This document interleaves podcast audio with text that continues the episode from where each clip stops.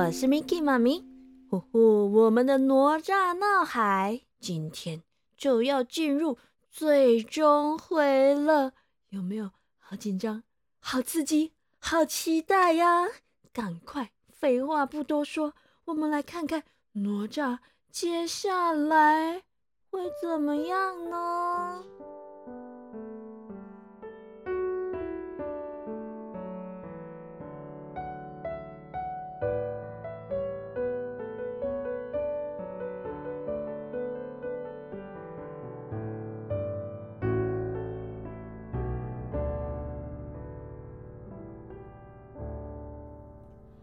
经过了这个事件，李家陷入了一片的愁云惨雾，再也听不见哪吒的笑声，而李府里面到处都变得安安静静、冷冷清清的，家里面的仆人也不敢再提起各种关于哪吒的事情。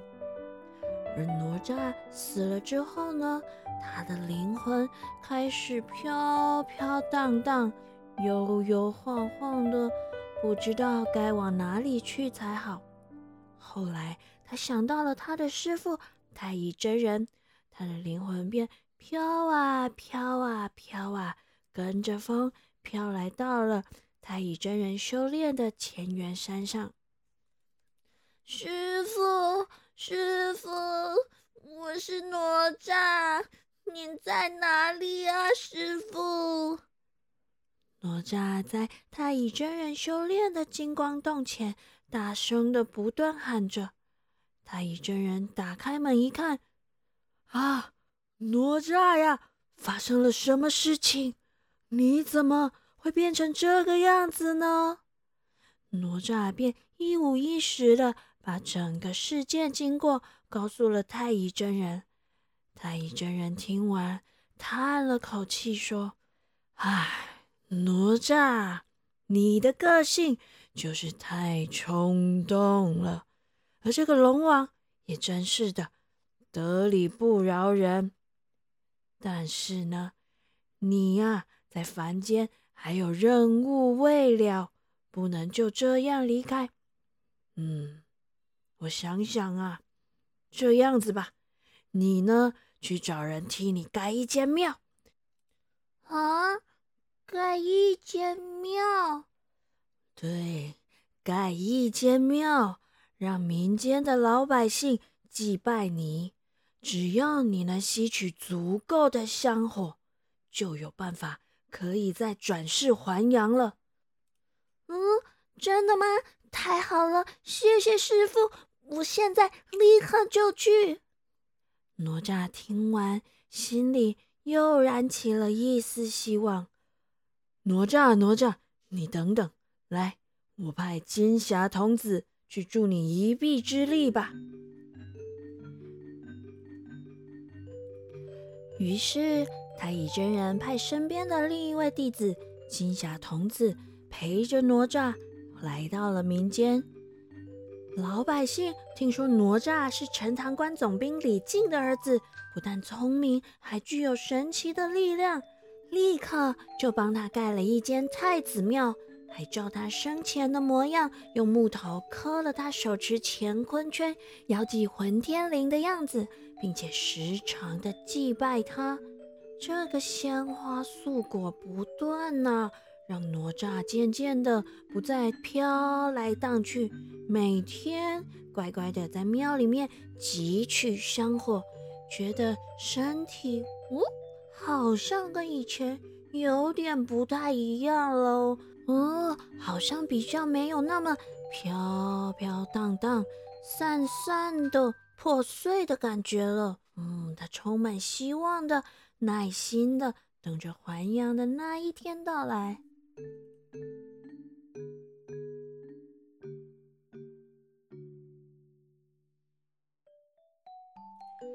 哪吒在民间有座太子庙的事情，很快的就传开了，当然也传到了陈塘关总兵李靖的耳里。李靖听到了这个消息，不禁感到万分疑惑。这一天，他便来到了百姓所说的地方查看。他一踏进太子庙一看，哎呀，那供桌上念的不正就是哪吒吗？那个可爱稚气的脸孔啊，被雕刻的活灵活现，还手持乾坤圈，妖祭混天绫呢，分明就是哪吒无误。他立刻惊讶的转头问了问当地的百姓：“请问你们为什么要盖这间庙呢？这、这、这拜的又是谁呀？”哦，我们这庙啊，拜的可是太子爷呢。这是陈塘关总兵李靖的小儿子啊。听说啊，他被龙王给害死了，所以我们就盖了这间庙来祭拜他。等到香火足够的时候，他就会活过来，保护我们，替我们斩妖除魔啦。这李靖一听。立刻非常的愤怒，什么斩妖除魔？这哪吒生前就很会找麻烦，不但连累父母，现在死了之后还要这样愚弄百姓。李靖一边说，一边动手推开了桌上的鲜花素果，还把香炉全都给打翻了。这时候，哪吒听到乒乒乓乓的声响，张开眼睛一看。居然是爹爹，吓了一跳，急急忙忙的现身，大声的喊着：“爹爹，爹爹，是我啊，我是哪吒。”哼，不要喊我爹，我没你这种儿子。嗯，爹爹爹，我做错了什么？为什么你要这么的生气呢？你，你还敢说？你让你的母亲怀胎这么久，三年六个月呀！你生下来，我们就已经知道你不是一般的人了。可是你这么的不受教，竟敢伤龙王的儿子，罪不可赦啊！现在你居然还在这里欺骗、愚弄百姓！不是啊，不是这样的，爹爹，孩儿孩儿只是想复活，并没有要欺骗百姓的。哼，你死了！不去地府报道，还执意留在人间，想对这些百姓做什么呢？爹爹爹，您误会了，您误会了。别说了，我身为一官之将，除了保护百姓，也有替天行道的责任。来人啊，动手！话刚说完，李靖便立刻命令士兵把这间太子庙给拆了。爹爹爹爹，住手啊，住手！嗯，你为什么要这样对我呢？哪吒，我跟你父子的情分已经结束了，你现在只是个孤魂野鬼，快点滚去你该去的地方，不要留在这里造孽！爹爹，爹爹，我能复活不好吗？哼，你活着的时候就已经到处惹是生非，要是现在真的让你复活了，不知道又要闯下什么大祸！我拆了这个庙，也是为了老百姓好，不要怪我无情。李靖率领士兵将太子庙全都拆毁了之后，便愤怒的转身离去。哪吒看着残破的四周，想到自己没有办法还阳复活了，爹爹又。这么的无情，不禁难过的哭了起来。这个时候，金霞童子出现了，他吃惊的说：“嗯，哪吒，你怎么了？怎么会在这里哭呢？发生什么事情了呀？” 我的爹爹，我的爹爹把这间庙都拆了，我没地方去了。也没办法复活了啦！哦，不要难过了，来，你跟着我走，是师傅派我来找你的。虽然现在太子庙已经被拆除了，不过我想师傅还是有办法的。你赶快随我回去吧。哪吒听了金霞童子的话，赶紧擦了擦眼泪，牵起金霞童子的手，往乾元山去了。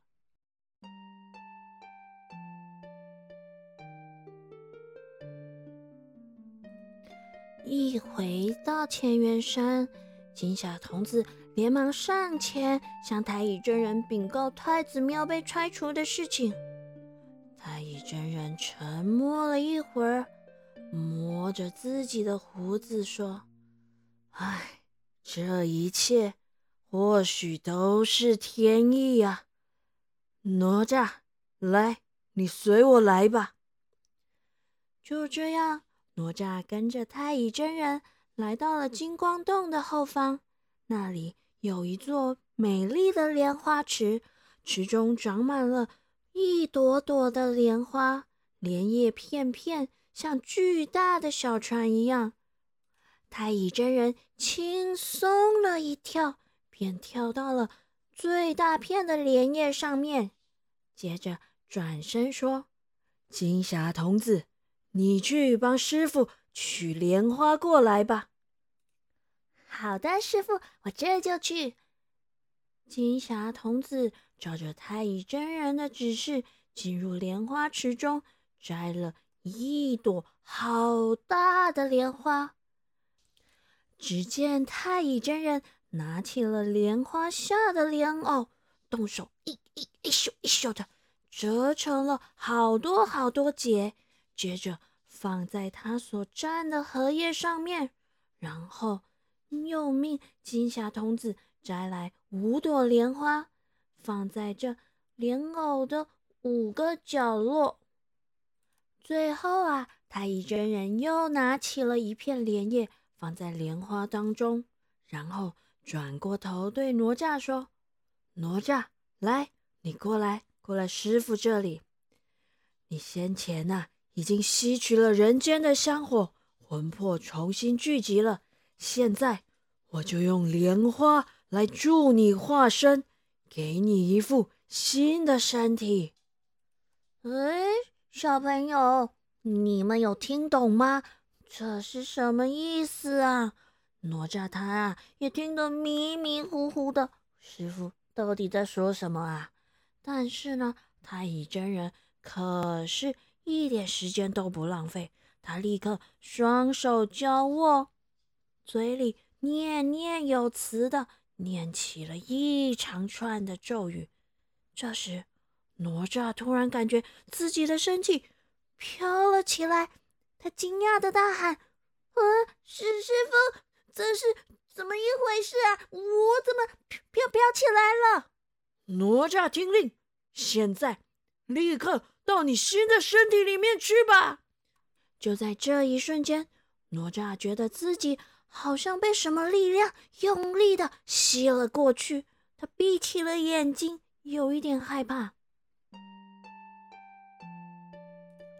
小朋友，你们有猜到发生什么事情了吗？原来啊，神奇的事情发生了耶！那一朵最大朵的莲花，居然变成了哪吒的脸。哦，你们记得刚刚青霞童子采了几朵莲花吗？一二三四五，对，五朵。最大的那一朵变成了哪吒的脸，那剩下几朵呢？没错，剩下的四朵莲花啊，居然。分别变成了哪吒的两只手和两只脚，而荷叶变成了他的身体，莲藕呢，居然变成了哪吒的骨头。接着，一阵清新冰冷的风吹了过来，哪吒小心翼翼地张开眼睛，眨了眨他的双眼，嗯。师傅，这是怎么一回事啊？我我有身体了，我又活过来了吗？呵呵呵呵，哪吒呀，你已经重生了！呵呵呵呵呵。啊，真的吗？嘿嘿，太好了，太好了！哪吒开心的不得了，他在莲叶上跳来跳去，乐不可支。好孩子，呵呵呵。你过来，太乙真人这么一唤，哪吒连忙来到了师傅的面前。哪吒呀，你本来就是天界的灵珠子，现在呢有了新的身体，已经脱胎换骨了。以后啊，你可得好好改改自己的个性，收敛自己的脾气，为百姓除害，造福天下才可以，知道吗？是。徒儿遵命。于是太乙真人又回头吩咐金霞童子取来宝物交给哪吒。哪吒，你原本就已经有了乾坤圈和混天绫，现在师傅再给你这把火尖枪，还有风火轮，这些法宝你可得用在正途，知道了吗？哪吒又好奇又兴奋地跳上了风火轮。只见那左边的轮子生风，右边的轮子喷火。哪吒稍微往前一步，就已经跑了数十公尺。他脖子用力往上一伸，风火轮就带着他飞天，甚至啊，还可以在水面上滑行呢。这真是太神奇、太棒了！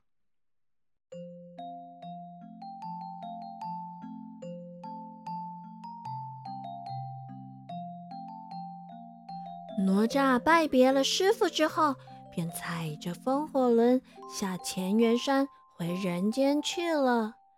这一路上啊，他果然好好的改了改自己原本顽劣的脾气，为百姓啊斩妖除魔，大家都很感谢他的帮助。最后，哪吒还是又来到了东海边。嗯。他本来确实是有那么一点想来复仇的，可是师傅的话还在他耳边回荡呢。小朋友啊，你们想想，他们双方这样复仇来复仇去，打过来又打过去的，冤冤相报何时了呢？所以呀，这次哪吒就和龙王达成了协议，自己不会再调皮捣蛋。大闹东海也不会大闹龙宫了，而龙王呢，也答应不会再追究，不再意气用事，动不动就用水淹陈塘关来威胁天下百姓，让大家担心受怕了。好啦，小朋友，我们的哪吒闹海故事到这边就告一段落，全剧终了。你们喜欢这个精彩又刺激的故事吗？希望你们以后有机会到太子庙参观的时候，可以跟好朋友们分享这个故事哦。彩雨藏宝箱。今仔日电咱故事的上尾，要来甲大家讲咱三太子伊诶名，大字。到底是咩啊念呢？叫做落车、落车、你落车、你落车。这都是咱常常听到三太子伊诶名，大家敢拢学会晓啊？好啦，我们下次见喽，晚安。